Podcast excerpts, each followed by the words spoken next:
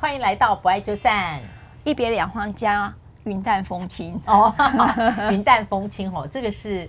对啦，如果不爱就散之后，慢慢慢慢的能够回到这种心境，我觉得是蛮棒的。嗯，哦，在我们呃不爱就散这个 EP 录了这么多集里面，哦，嗯、外遇成瘾症那一集从一开始那天晚上一上架点阅就很高。我记得我第二天礼拜三还传给赖律看，我说：“哎，方玉律师，这个昨天八点上架到今天已经三千多了。”哇，对，我就觉得外遇这件事情可能是已婚未婚吧。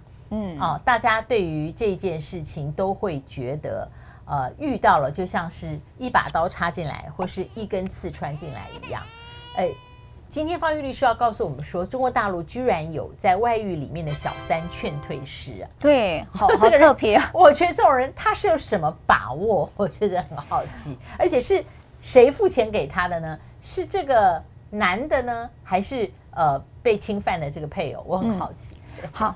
这这个我觉得还蛮特别的哈，就是外遇这一题好像都是跟婆媳题差不多哈，都永远是考古题。然后呢，我我有一阵子听到一个朋友啦哈，他当然大陆中国也有个报道，就是指说他们也有一个职业训练，而且职业训练叫做小三劝退师哈。那他就告诉他们说，啊告诉他这个小三怎么劝退。那那时候我就特别好奇了，那当然因为我我没有问他们小三劝退性的那个培训过程，但是呢。我就问了征信社，哈，有有人去经历过征信社说，哎，如果人家外遇来找你们，你们会怎么做呢？哈，你除了去所谓的抓奸这个事之外，收证啊，收证之外，你们还会怎么做？哈，他们说他们还会有一个啊，就会故意去找另外一个人去勾引他啦，哈，譬如说，呃，那个是小三，那可能要找更高大上的。男性再去勾引这个所谓的婚外情的这个第三者，就是小三了。哦，因为他客户主要的目的斩桃花，对，所以他搜证那一些呢，都是为了服务那个目的。那假设征信社可以帮他直接直达目的地的话，其实中间就那一些什么手续、什么搜证那些都都不用了，免了。对，方老师，其实我觉得在外遇的议题上面，我有两个哦，就是我的当事人会有两个诉求。有一派的诉求，其实就是希望让小三离开我老公，然后我的婚姻就会继续维持下去。好，那再有通有时候不一定，对，有时候 不对。那有些人就用通奸罪来呵斥这个小三，就是说你赶快。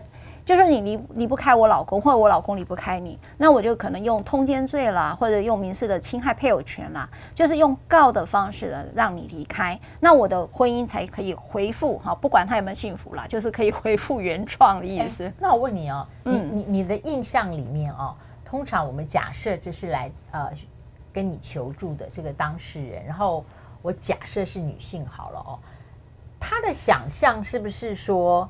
我这台车原来婚姻这台车开的都没有问题，嗯，我只是呢这个车呢突然呢就开偏了，我只要把这个车呢找回我原来的原来的这个地图上的就可以到到那个走一辈子的目的地了。还说我这个车原来都没有问题，只是在路上呢突然前面有一滩什么汽油让我这个车打滑了，转了好几圈，我只要离开这个路况就好了。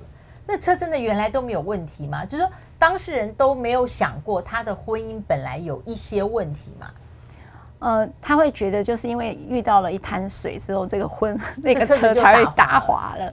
他认为说，这不是没有保养，不是没有维修，也不是车子有零件坏了。对，他们都宁可相信是有一滩水在那里。对，所以那我就会觉得，那小三走了之后，这个婚姻没的问题不会解决。不会解决啊，因为我们以后会陆续讲遇到外遇的婚姻有到底有继续下去的成功案例嘛？哈，我觉得我们以后也可以再聊，因为通常遇到外遇的案件当中，其实我们有那一集就在讲有一就有二就有三，结果你们看到那一阵子新闻就特别多，有没有？就是。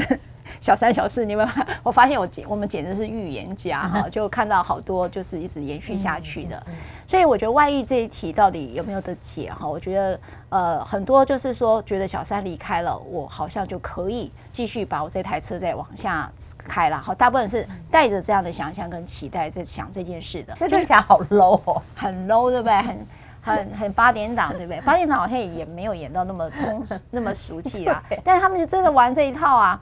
那到底说，那这样子的话，我到底如何让小三离开呢？哈，那我之前在老师的那个看板人物那一集，其实也提到那一位，他的做法是，呃，就可能就是把自己做好，觉得觉得当好一个太太，当好一个妈妈，她似乎就可以挽回她的婚姻，但实际上真的没有。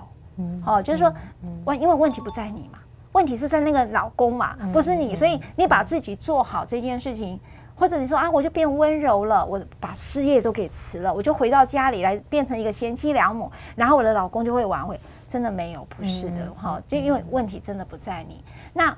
那这个这个故事其实也是一个很我我想要跟大家分享这个故事，也是一个就是小三劝退师到底是谁呢？哈，那我自己认为哈，这件事情关键人物，你大概刚才听到一个弦外之音，就是那个老公嘛。好，那这个老公是怎么回事呢？他就是反正就是在一个风花雪月的日子里面，满月的日子里面，他遇到了一个女性。哈，那这个女性呢，当然。呃，大家就有一个很刻板印象，就是可能就是很温柔啦，哈，或者什么。那如果大家在节目上也挺常听我们讲，有时候就要讲静音嘛，哈，所以我们通常会想要找一个人，把自己给理想化跟偶像化，哦，对不对？所以叫镜映啊，镜子的镜，照映的映，照照映的映，还有理想化。所以那家里那一半通常很难，因为他看到你所有的缺点，就看到你穿内裤而已，这样子，或者袜子乱丢之类的事情。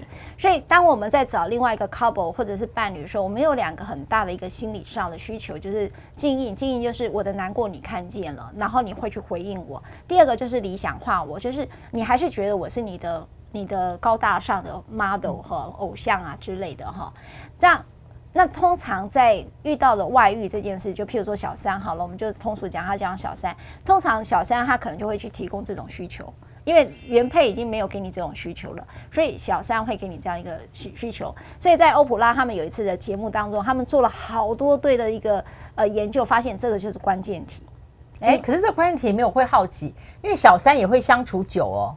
哦，那相处久之后，这个禁印又会被除魅了。哦，但是小三相处久，因为三不五十，你知道一个礼拜里面两天的时候，他们还可以演嘛，对不对？哦哦。那有一件事情，什么东西又会破局？就是这个小三要名分。我要接下来讲的故事，就跟老师在讲，什么时候，如果你够久的时候，如果你是一个礼拜两天也就罢。当可是当你要了名分，你就变成一个老婆的时候，你就不是我刚才讲的偶像偶像级的状态了。嗯，好，所以这个。这个故事里面啊，这个案例里面，他就是他原先遇到他的时候，就在一个被崇拜的状态下，就跟这个女生就交往了。事实上，这个男人也不是坏人，他就是一个好人，好好老公哈。那好老公会外遇，这样讲，大家有没有听起来很刺耳？哈，对，角色上 OK，但是在关系上面呢，他是出走了，出走了，这我的解释，对，就出走了。那他出走出走了之后，他后来就觉得有一次，他就跟那个女生在通电话。的时候就说，你这时候别打来，我我太太在。他说为什么不行？哦，这是很大很很多的禁忌都是这样子。对，好，他说为什么不行？好，就从这边开始起了头了。譬如说我晚上八点，你就一定要跟我通上话，不然我不行。就是说，开始这个小三的要求越来越像一个老婆，就是你要告诉你的行踪在哪里，你就是控呃控制关系出现了，控制。哇，老师精准了，他控制关系出现了，他希望这个关系稳住，因为我觉得你有时候都不太接我电话，我觉得你有问题，是不是你要跟我分手了？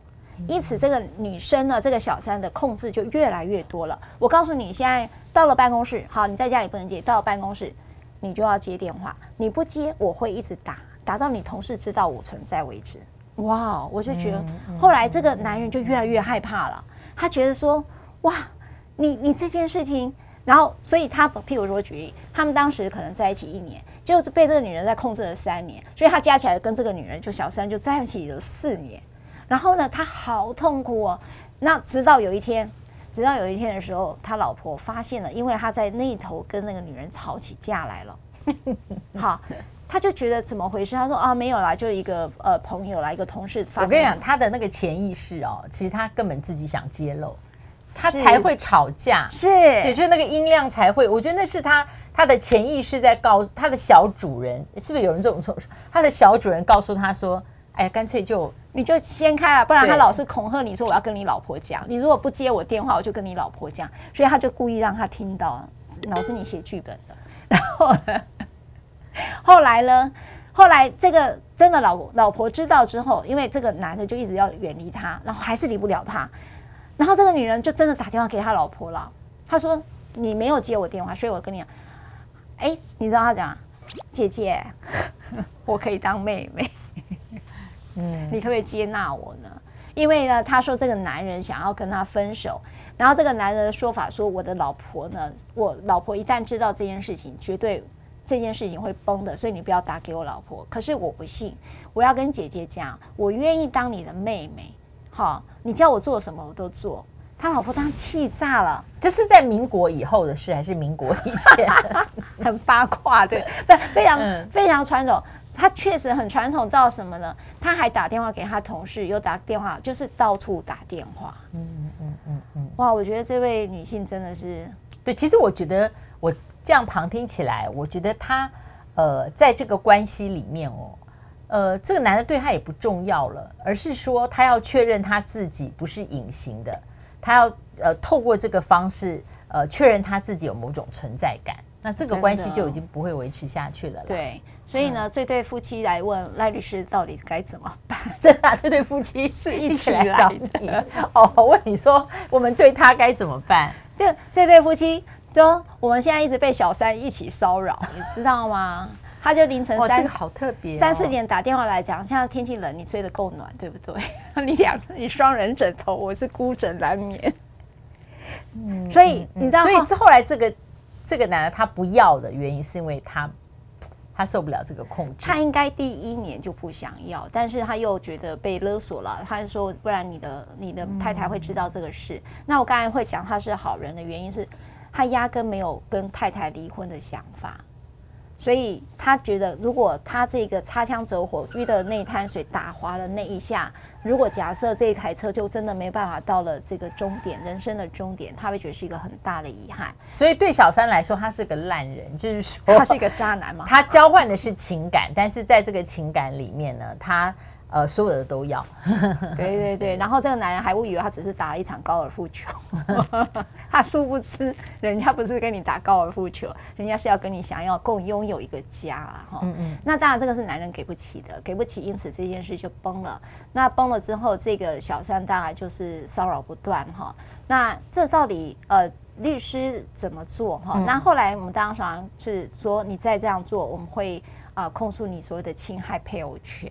好，那那那个年代还有通奸罪，好，哇！可是这这位小三他好像也没在怕，他敢这么闹，其实，在法律上，就是说他的理性已经突破了理智线了啦，哈，情感上已经突破了理智线。那当然，最后我们还是用侵害配偶权的方式来解决了这整个，对我来讲是一个闹剧了，嗯，对吧？这个是是闹剧吗？闹剧，不过我还是一个三角。的一个俗烂的一个八点档。不过我的假设又比较特别，我觉得这个当事的男主角，他应该不会再再陷入第二次外遇。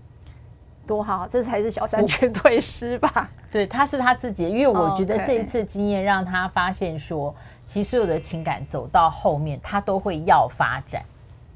啊，它就跟自然律一样啦，没有一个东西它就是停在这边就不动的。嗯，所有的东西到后来都会要发展。那情感的东西就不是一个人可以决定怎么发展。所以你觉得？所以对老师，你觉得这对老夫呃这对夫妻呢，经经历了这样的一个阵痛，就是小三阵痛期之后，你觉得这对婚姻，这个婚姻，这对夫妻的婚姻可以再往下走？因为他已经我，我不晓得，因为我觉得他们俩来找你，只是要处理掉生活里面突然有一个女的，一天到晚以各种方式入侵，他们只是要处理这个入侵者。但当入侵者结束了以后，他们这车子有没有修好？我觉得这个这个我不晓得。但除非这个男的他智商很低啦，但是我觉得他人性的智商如果及格的话，他应该会他应该会感觉到一件事，就是没有任何的情感。交换是不会发展的，嗯、就是按照他单方面想象。嗯，对，我觉得，确实，嗯嗯，我我觉得老师讲的很好，就是说，呃，无论你是因为婆媳或者像外遇议题，有些东西你不要以为就是一个外面的事情，其实你恐怕还是回到你们两个人的关系上面。假设你们两个人的关系在这里头，呃，没有看见的话，其实他事情是会一而再、再而三发生的。他只是用不同的方式。显现给你看而已。你这次可能是用外遇，下一次可能用的是另外一个议题，就是高冲突。第三种可能就是控制，好像我有一些外遇的个当事者，我就看到她为了要 maintain 这个婚姻，她就变成她老公每天要跟她写公文，你现在在哪里？你要请假啦，什么都要讲，你就会发现变成一个控制关系，你痛苦，她也痛苦，所以你就要这样子持久几年下去，这个婚姻品质绝对不是你们要的。所以我觉得，呃，我觉得外遇这件事情谈的不是原谅哈，因为这里没有什么原谅跟不原谅。谈的是，如果有继续走下去，你们要用什么方式往下走，这才是你们真正的功课。老师，你觉得呢？嗯，就我觉得这间对我听起来蛮特别的。对啦，我觉得外遇不是原谅不原谅，他当然有原谅的部分哦。你伤害了别人的情感，然后这里面带有很强的欺骗的成分。可是如果只是原谅，好像就变结束了，那这个情感本身。更进一步的进化，本来有一个机会的，可能这个机会又没了，就会嗯，可惜了那些呃曾经承受的伤害。对，因为有时候我为什么讲说不是原谅不原谅，是来自于好多呃女性啊，以女性来讲，她觉得好像我为什么就一定要扮演一个大度的太太，只是因为可能我孩子还小，只是因为觉得他好像还好，我就一定要原谅他呢？所以有时候原谅对一个你没经历过人来讲，原谅说对他们讲有点困难。但是如果你去讲一个说你的婚姻如果想要今天我举例哈，有人用故意用一个离婚来结束之前的那种烂摊子之后，然后再度的再结婚，有有人是这样去处理外遇后的婚姻，有人这么做。但是其实你可以不用形式上或者仪式上去处理那个离婚再结婚的过程，而是说假设那是一件你们都经历过你痛我也痛的日子，嗯，那么我们如果在我们的未来规划里有你也有我的话，那你你们就可以再考虑怎么重建这种未来的关系。那讲原谅，我觉得有时候某种程度受伤的人有点困难。是是，是有点困难，是，所以在这里头可以告诉大家一点法律哦。那这个法律最近也很夯了，就是为什么呢？呃，基本上我们常常讲侵害配偶权。有一次一位名嘴说：“哎呀，侵害配偶权是赖律师哈第一个在媒体上讲的。”后来怎么大家都开始用侵害配偶权哈？那侵害配偶权，因为当早早期我们在讲通奸罪的时候，会觉得侵害配偶权好像你得要证明到有发生性行为哈，才会叫做侵害配偶权。可是并不是的啊，侵害配偶权是只要你你们的关系已经逾越一般的男女关系，而且危及到婚姻的时候，那这个时候呃就会用它违背婚姻忠诚的概念。来看待这件事，所以呢，即便你是手牵手，好，即便你是共吃一碗面，即便呢你只是倚着他拍了一个自拍，非常亲密的照片，可能都被法院评价为这是侵害配偶权。哦、那么。对，大家可能有的人第一次听到。嗯，对，所以它的范围是比较宽的。那在法律上面呢，我们会怎么主张呢？我们就会根据民法第一百八十四条，觉得它是不法侵害他人的权利而负损害赔偿的。这个权利指的就是配偶权。好，接下来呢，他会用第一百九十五条，也就是说，你虽然不是财产上的损害，这指的什么呢？翻成白话文就是精神慰抚金，哈，就是我的精神受损啊，这种情形你可以请求这样的赔偿。那跟各位讲，在实务上有可能判三十万，可能判五十万。那有些法官的做法就是，你这个呃侵害配偶权一次十万，侵害配偶权第二次是指你吃面。好，在十万，然后你牵手过马路，感觉上好像比较轻微，所以譬譬如说是五万。法官有时候会用你不同的这个情节，侵害的情节去累计你的侵害配偶权，也蛮妙的，因为每个法官的态度不太一样。好，有人说没有，你们就是一段外遇关系，我就处罚你一段外遇关系就好。但是法院有些人会用次、累次，还有情节来做这样的一个多多搜证还是很重要。对，搜证很重要，所以偶尔呢，就是呃，搜证的功课一定要做了。好。所以这就是我们会用到一九五条的第三项，认为身份法益受到了损害，呃，因此呢可以主张刚才讲的精神慰抚金，这是我们侵害配偶权的一个法律上主张。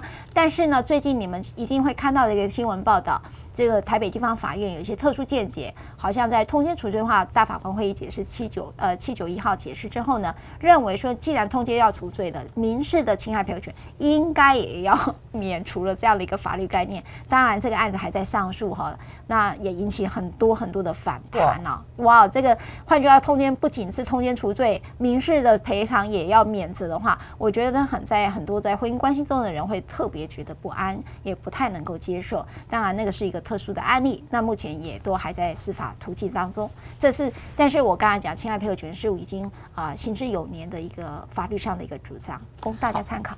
欢迎大家留言来讨论，就是你觉得这个民事的侵害赔偿是不是也要完完全全的除罪化？嗯、大家不要忘记了要开启小铃铛，订阅不爱就散。我们下次再见，拜拜。